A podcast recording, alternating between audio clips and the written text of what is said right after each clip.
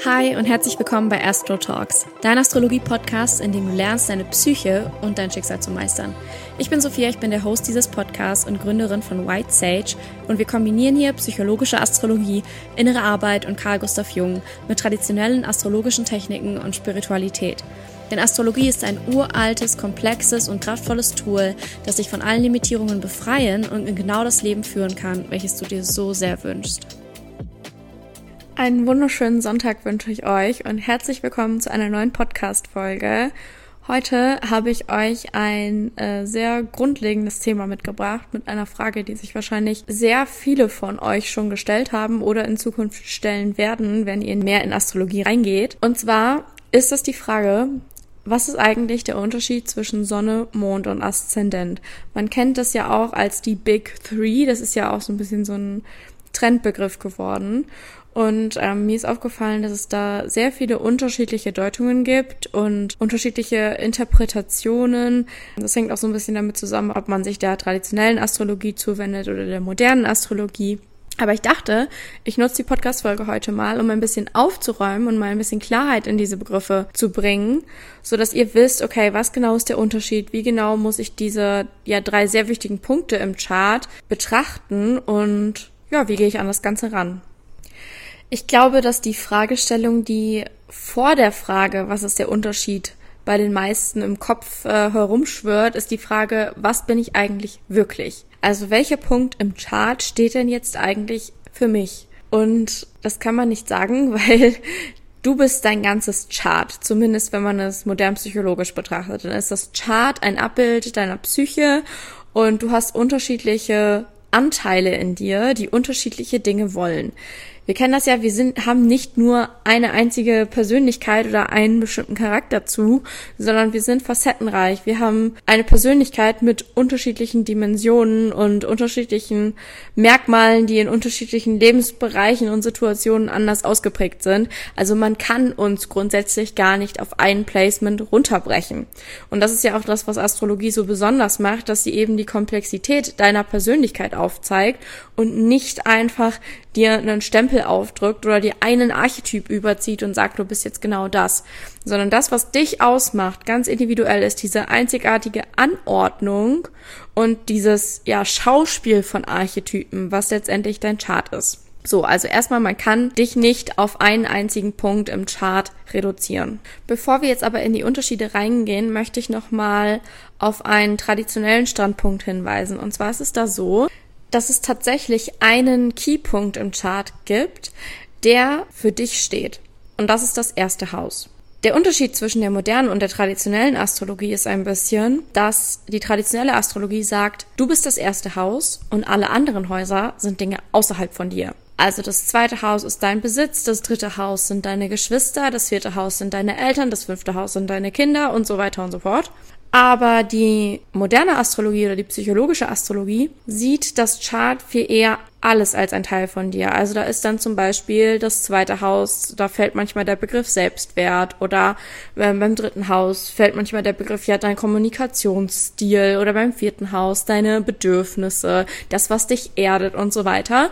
Und ich bin tatsächlich ein Fan von der traditionellen Sichtweise, weil ich finde, dass bei der modernen Herangehensweise ganz oft Bedeutungen verschwimmen und plötzlich haben wir 100 Signifikatoren im Chart, die für Selbstwert stehen und dann kommen wir einfach total durcheinander und im Endeffekt ist es irgendwie, ja, sehr confusing. Deswegen also in der traditionellen Astrologie sagt man, du bist das erste Haus und alle anderen Häuser sind Dinge außerhalb von dir. Und was da auch sehr spannend ist, ist, und das vertieft so ein bisschen das Verständnis von Astrologie generell und auch das Verständnis darüber, warum das erste Haus eben für dich steht, ist, dass die Bedeutungen der anderen Häuser daher kommen, welche Beziehung sie zum ersten Haus haben. Dafür braucht man so ein kleines bisschen Wissen über die Aspektlehre. Es gibt ja in der Astrologie fünf äh, Winkelverbindungen, die wirklich eine Bedeutung haben. Dann haben wir eine Konjunktion, das ist ein Nullgradwinkel. Dann haben wir eine Opposition, das ist ein 180 Grad Winkel. Ein Trigon, das ist ein 120 Grad Winkel. Und ein Quadrat, das ist ein 90 Grad Winkel. Und dann noch ein Sextil, das ist ein 60 Grad Winkel. So. Diese Winkelverbindungen können Planeten zum Beispiel im Chart eingehen. Es ist aber auch so, dass Häuser bestimmte Winkelverbindungen Beziehungen zueinander haben. Und wenn wir diesen Häuserkreis haben, dann steht zum Beispiel das zehnte Haus im Quadrat zum ersten Haus. Oder das siebte Haus steht in Opposition zum ersten Haus. Oder das äh, dritte Haus steht im Sextil zum ersten Haus. Oder das fünfte Haus steht im Trigon zum ersten Haus und so weiter. Und die Beziehungen, die die unterschiedlichen Häuser zum ersten Haus haben, daher kommen auch die Bedeutungen der Häuser. Zum Beispiel ist es in der traditionellen Astrologie so, dass die schlechtesten Häuser, damals hat man das halt so eingeordnet, das zwölfte Haus, das achte Haus, das sechste Haus und das zweite Haus sind. Und das hat was damit zu tun, dass diese Häuser keinerlei Aspekt zum ersten Haus bilden. Weil ein Aspekt ist so ein bisschen gleichzusetzen mit man sieht sich, man beobachtet sich gegenseitig, man hat irgendwie eine Beziehung. Die eine wirkt vielleicht eher anregend, die andere vielleicht so ein bisschen konfrontativ und die andere vielleicht eher unterstützend, harmonisch. Aber man hat zumindest eine Beziehung, man kennt sich. Und diese Häuser 12, 8, 6 und 2 die haben aber keine Beziehung zum ersten Haus. Wobei das zweite Haus hat noch so ein bisschen eine Beziehung zum ersten Haus. Das ist, äh, sage ich jetzt mal, das Beste von den Vieren, weil es unter dem ersten Haus steht und Planeten, die im zweiten Haus sind, danach ins erste Haus kommen. Das heißt, das zweite Haus hat so ein bisschen so eine stützende Funktion fürs erste Haus. Das ist quasi das, was das Individuum selbst stützt und absichert. Und das ist halt logischerweise der Besitz einer Person. Deswegen ist es halt das zweite Haus. Aber diese Häuser werden eher negativ eingeordnet, traditionell, weil sie eben keinen Blick zum Aszendenten werfen oder das erste Haus nicht wirklich angucken. Wiederum sind halt Häuser wie zum Beispiel das elfte Haus oder das neunte Haus oder auch die angewinkelten Häuser, also die Häuser vier, sieben und zehn, eher positiv, weil sie eben eine sehr direkte Beziehung zum Aszendenten haben oder halt auch unterstützend wirken. Und ich möchte das einfach erzählen, damit ihr euch bewusst macht, dass die Häuserbedeutungen, die wir heutzutage haben, daherkommen, in welchem Winkel die Häuser zum ersten Haus stehen. Das heißt, das erste Haus ist das wichtigste Haus, das ist sozusagen der Keypoint und der Ausgangspunkt, weil im ersten Haus ist immer der Aszendent. Und wir leiten jetzt so ein bisschen über zu der Bedeutung vom Aszendenten, aber es ist sozusagen der Start von allem. Der Aszendent ist sozusagen dein Eintritt in die Welt, weil ihr müsst euch das mal verbildlichen. Der Aszendent ist das Zeichen, welches am östlichen Horizont aufgegangen ist, zu dem Zeitpunkt, als ihr auf die Welt gekommen seid. Das heißt, zu dem Zeitpunkt ist gerade ein Tierkreiszeichen aufgegangen. Und das symbolisiert auch den Aufgang von euch. Also der Eintrittspunkt von diesem Zeichen an den Himmel zeigt auch den Eintrittspunkt von dir in diese Welt. Und man kann das auch so ein bisschen so sehen, dass der Aszendent genau der Punkt ist, wo Himmel und Erde sich treffen, weil das genau die Horizontalachse ist. Also der Aszendent ist der Horizont. Deswegen, ja, da, wo Himmel und Erde zusammenkommen.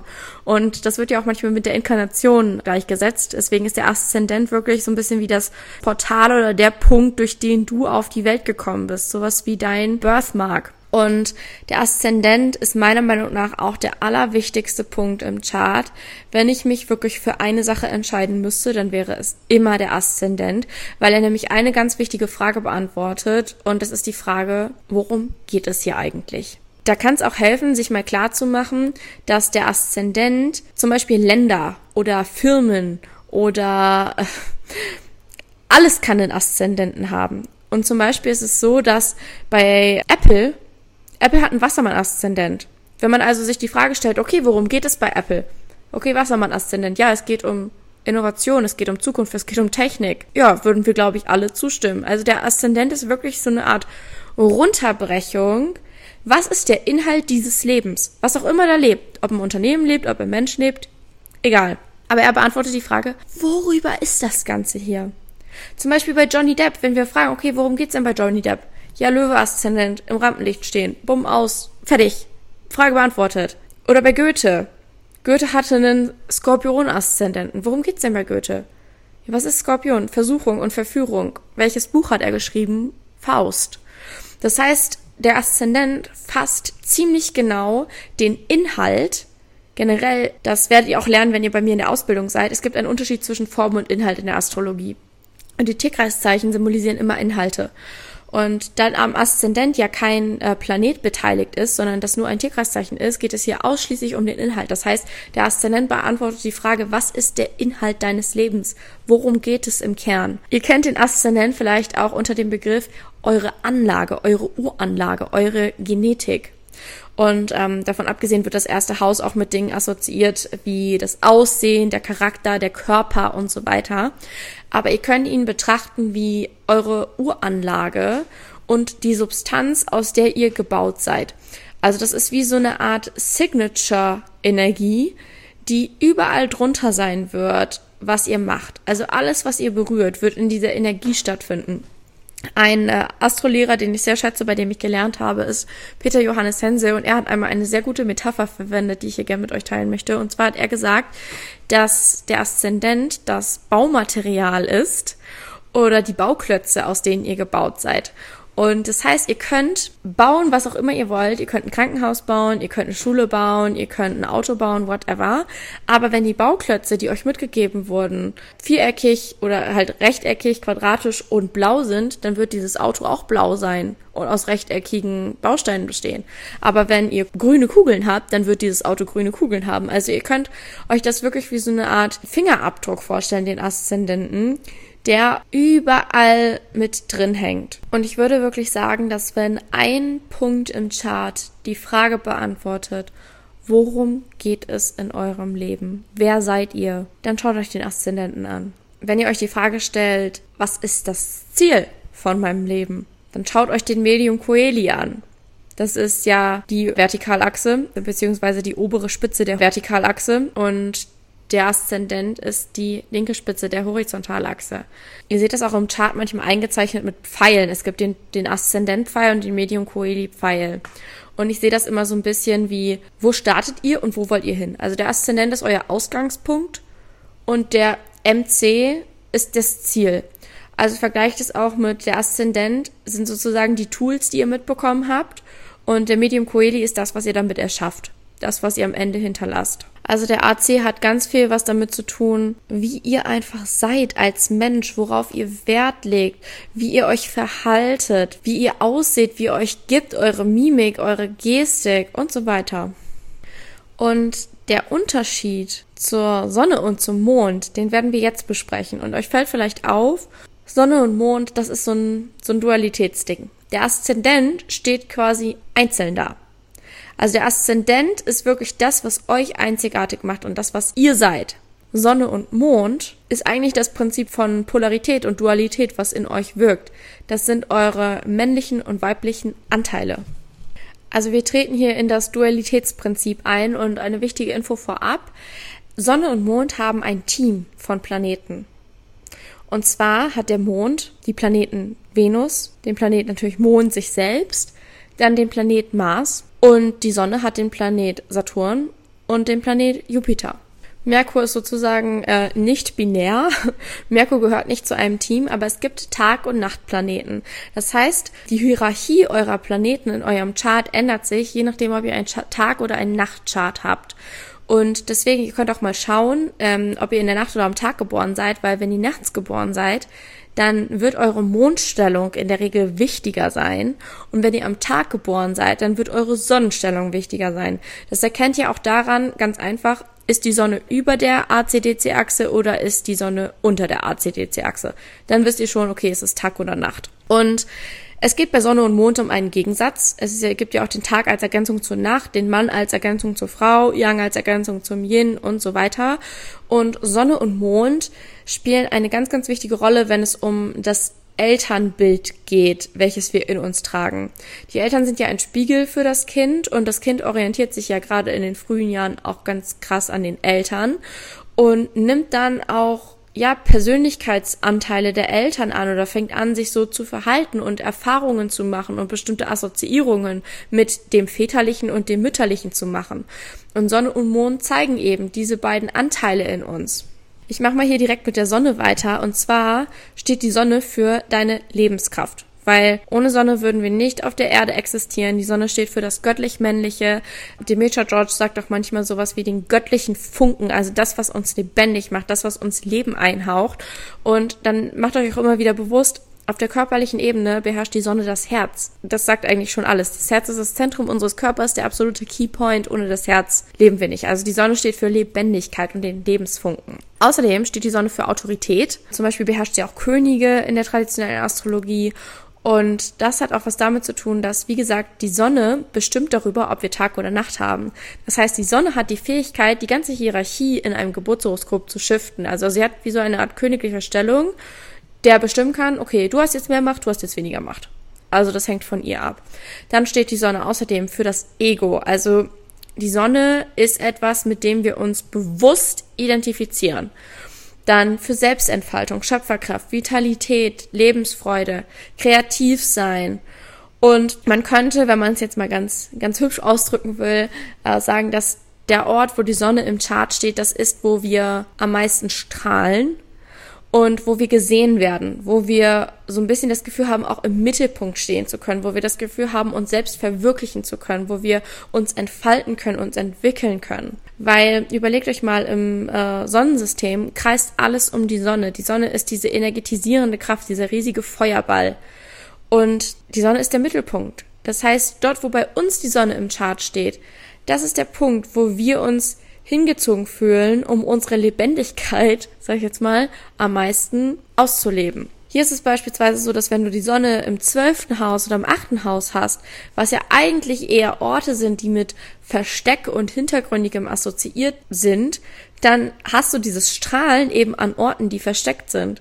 Also nicht jeder hat die Sonne zum Beispiel direkt am MC. Nicht jeder kriegt diese krasse gesellschaftliche Anerkennung und dieses Prestige und diesen Ruhm und diese Ehre, sondern andere Menschen haben dieses Gefühl von Ehre und ich habe was erreicht und so weiter und äh, ich werde gesehen und anerkannt in völlig anderen Lebensbereichen und viele Leute arbeiten noch total im Hintergrund und bekommen das daher. Deswegen schaut euch gerne eure Sonnenstellung an und dann findet ihr auch heraus, woher ihr euch euer Selbstbewusstsein zieht. Und das hat ganz viel mit Daddys Message zu tun. Also die Sonnenstellung wird ja mit dem Vater assoziiert. Und in der Regel ist es so, dass die Sonnenstellung uns zeigt, was hat dein Vater dir mitgegeben, wonach du gucken sollst, um eine Existenzberechtigung zu haben. Also die Sonne ist sowas wie unsere väterliche Existenzberechtigung, weil der Vater bringt uns bei, uns zu zeigen, selbstbewusst zu sein, rauszugehen, die Welt in Angriff zu nehmen und so weiter. Das ist eine Yang-Energie. Das ist eine Energie, die von innen nach außen geht. Und das ist die Sonne. Und wenn wir zum Beispiel schwierige Aspekte haben von Pluto, Neptun, Uranus, Saturn oder so zur Sonne, dann zeigt das zum Beispiel Probleme mit der Vaterfigur. Also wir halten fest, die Sonne ist sowas wie unser väterliches Imago, das wir in uns tragen und das, was wir mit dieser göttlichen männlichen Energie assoziieren, weil der Vater ist nun mal der erste Repräsentant davon. Wir machen weiter mit dem Mond. Hier hört man ja oftmals solche Begriffe erstmal wie das Innere, die Emotionen und so weiter. Auf den Bezug zur Mutter gehe ich gleich noch ein. Aber ihr müsst euch erstmal bewusst machen, dass der Mond das polare Gegenteil zur Sonne ist. Das heißt, wo die Sonne nach draußen geht, geht der Mond nach innen. Der Mond empfängt das Licht der Sonne und die Sonne sendet Licht aus. Es ist ja auch ganz simpel so, in der Fortpflanzung des Menschen, der Vater hat eine aktive Rolle, das Ei wird befruchtet und die Mutter hat eine passive Rolle, sie empfängt sozusagen das Spermium. Und genau das ist das Prinzip von Sonne und Mond, von Yin und Yang. Also nichts zeigt wirklich so gut diese Dualität wie Sonne und Mond. Und die Tatsache, dass wir alle eine Sonne und einen Mond im Chart haben, zeigt uns auch, wir alle sind in diesem Konzept von Dualität drin verankert. Traditionell steht der Mond auch für den Körper tatsächlich, weil er der erdnaheste Himmelskörper ist und somit eine ganz besondere Beziehung zum Körperlichen hat. Der Mond steht für das Empfängnis des Lebens, für emotionale Muster, Erinnerungen. Also er ist wie so eine Art Speicher, wie so ein Schwamm, der Erinnerungen festhält, die ja dann bestimmte Emotionen reproduzieren. Also wir erleben ja dann zum Beispiel einen Trigger im Außen, es kommt eine Erinnerung hoch, ein Gefühl, was damit assoziiert wird und plötzlich spüren wir etwas. Also der Mond ist auch unser Erinnerungsspeicher. Er ist auf jeden Fall der persönlichste Punkt, unsere innerste Identität, aber eher in einem kindlichen Sinne. Also es ist sowas, womit wir uns, als wir ganz klein waren, identifiziert haben. Es sind unsere Bedürfnisse. Ich stelle mir den Mond immer so ein bisschen vor, wie das, was in unseren Körper hineingegeben wird. Also sowas wie unsere Seele, die sozusagen injiziert wird, das, was in uns drin steckt. Weil wenn wir uns die Frage stellen, wer sind wir, dann sind wir ja nicht unser Körper, wir sind nicht unsere Hände, wir sind nicht unsere Augen, wir sind nicht unser Name und so weiter, sondern wir sind das, was da innen drin ist. Und der Mond stellt aus meiner Sicht genau das dar. Er ist sozusagen der Teil, der alles mitbekommt, der alles speichert. Der Mond wird ja auch mit dem Unterbewusstsein assoziiert, während die Sonne mit dem Bewusstsein assoziiert wird. Das heißt, er trägt all diese Sachen mit, Kindheitsprägungen, Traumata, Ängste, äh, so unbewusste Triebkräfte, die uns gar nicht bewusst sind. Und halt zuletzt auch die Erfahrung, die wir mit dem göttlich Weiblichen haben. Weil auch hier wieder die Mutter ist der erste Repräsentant für das göttlich-weibliche. Und je nachdem, wie unsere Beziehung zur Mutter ist und wie unsere Mutter ihre Mutterrolle selbst gelebt hat, treffen wir bestimmte Assoziierungen mit dieser Energie. Oder auch wie die Dynamik zwischen der Mutter und uns war. Und das beeinflusst auch ganz, ganz stark den Bezug, den wir zu unserer eigenen Weiblichkeit haben. Also es gibt ja auch gerade ganz krass dieses Gespräch über feminine und maskuline Energie. Und genau das ist das, was Sonne und Mond repräsentiert. Die Sonne ist Daddy's Message to you und der Mond ist Mummy's Message to you. Und es ist so krass, was man sich alles für Informationen aus der Mondstellung und aus der Sonnenstellung rausziehen kann über die Beziehungen, die man zu den Elternteilen hatte und wie einen das heute prägt. Also das ist wirklich krass, weil die Eltern führen einen ins Leben, wie die Eltern sich verhalten. Das bildet unsere ganze Persönlichkeit. Deswegen sind ja auch Sonne und Mond zwei Drittel dieser Big Three, weil Mama und Papa einen riesigen Einfluss haben auf unser Selbstbewusstsein, auf unser Innenleben und so weiter. Den Weg, den wir, den wir einschlagen, die Bedürfnisse, die wir haben. Auch unseren, unseren Attachments, die also auch, wie wir in Beziehung treten. Ja, deswegen haben sie so eine Schlüsselrolle. Aber merkt euch auf jeden Fall, die Sonne ist dein männlicher Anteil, der Mond dein weiblicher Anteil. Sonne ist nach außen gerichtete Energie und Mond ist nach innen gerichtete Energie. Und das, wie sich das Ganze zum Aszendenten unterscheidet, ist, dass der Aszendent eigentlich wirklich das darstellt, was dein Auftrag ist. Also okay, Sonne, okay, das ist was, was Papa dir beigebracht hat. Mond ist, was Mama dir beigebracht hat. Aber der Aszendent ist so ein bisschen dein eigenes Ding. Das ist der Auftrag, mit dem du gekommen bist. Das ist so deine Anlage, dein Baumaterial, dein Inkarnationsanzug, den du dir angezogen hast. Und ähm, diese Mischung, quasi dein eigenes, dein Mama und Papa, das ist so ein bisschen das, was deine Persönlichkeit aufbaut. Und wenn man auf psychologischer Ebene mit dem Chart arbeiten möchte, dann sind gerade Sonne und Mond solche Schlüsselpunkte, weil da, wie gesagt, alles verbuddelt liegt. Alle Selbstsabotagemuster, alle Ängste, einfach eure, eure Grundlebenserfahrungen und Annahmen, die ihr über das Leben getroffen habt, in eurer Kindheit, die euer Leben jetzt heute maßgeblich steuern.